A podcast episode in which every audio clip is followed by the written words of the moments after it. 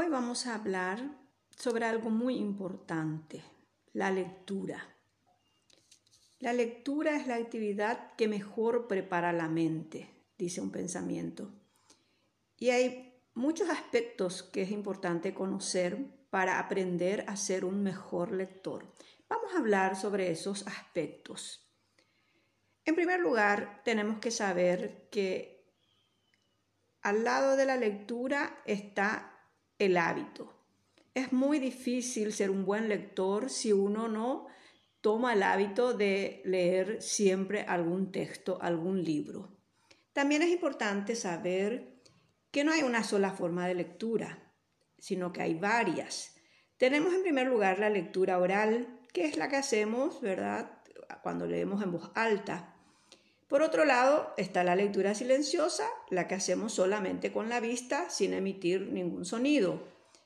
Luego está la lectura superficial o rápida, en la que vamos mirando, como dice el título, rápidamente si el texto nos va a interesar o no, para llegar a la lectura selectiva en donde ya nos enfocamos en algunos aspectos del texto, si nos interesa el contenido, el autor, si es actual la información, entre otras características. Nuestro objetivo va a ser siempre llegar a la lectura comprensiva que consiste en poder entender completamente lo que hemos leído. También se le llama lectura de estudio o especializado y vamos a ver, o especializada, que esa lectura implica una, una lectura activa, ya no es una lectura simplemente visual, es importante utilizar todos los sentidos, podemos utilizar la voz, también podemos escribir, podemos utilizar técnicas y estrategias para lograr. Así como no hay un solo tipo de lectura, también vamos a ver que pueden haber distintos objetivos o propósitos a la hora de leer un texto podemos necesitar leer algo simplemente para obtener una información determinada, es decir, algo muy específico, o leer para seguir algunas instrucciones, como entender cómo funciona el nuevo aparato telefónico que compramos o cómo tenemos que instalar un artefacto eléctrico. Ya es muy distinto, en cambio, el objetivo de aprender, leer para aprender. Ahí ya no se no se reduce a una lectura eh, rápida, sino que ya tenemos que tener, utilizar las estrategias. La forma de leer, el objetivo de leer para revisar un escrito propio es muy usual entre las personas que se dedican justamente a la profesión de escribir, entonces implica un conocimiento amplio y también una eh, una objetividad a la hora de volver a leer el propio escrito para corregir ciertos errores que pudo haber tenido. Y finalmente tenemos la lectura por placer, que es aquella que hacemos cuando leemos una obra literaria, alguna revista, en donde no hay ninguna regla específica.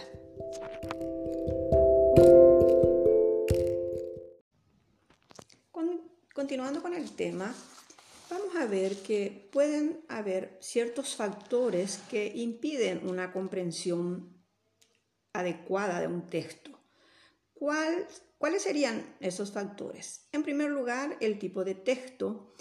La comprensión va a depender mucho del tipo de texto. No es lo mismo leer un texto científico, un texto académico, que leer simplemente una revista para pasar el tiempo.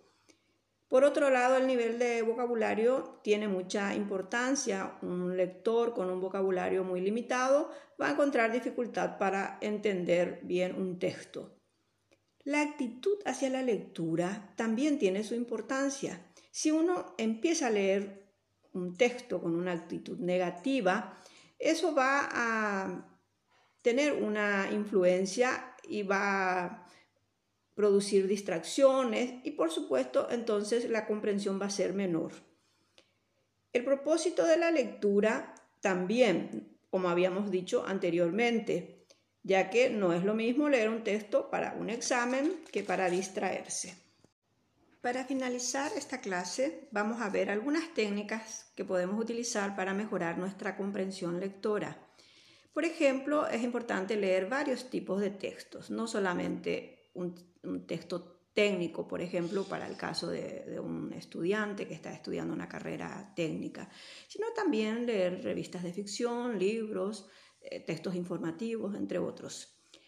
Discutir sobre lo que se ha leído con otra persona. Eso ayuda a clarificar ciertas ideas, a ampliar nuestra visión sobre el contenido de ese texto activar nuestros conocimientos previos que se producen en base a lecturas anteriores. Tener bien claro cuál es el objetivo de nuestra lectura. Cuando tenemos dudas, no quedarnos con las dudas, sino buscar clarificar preguntando a otra persona, buscando información en Internet.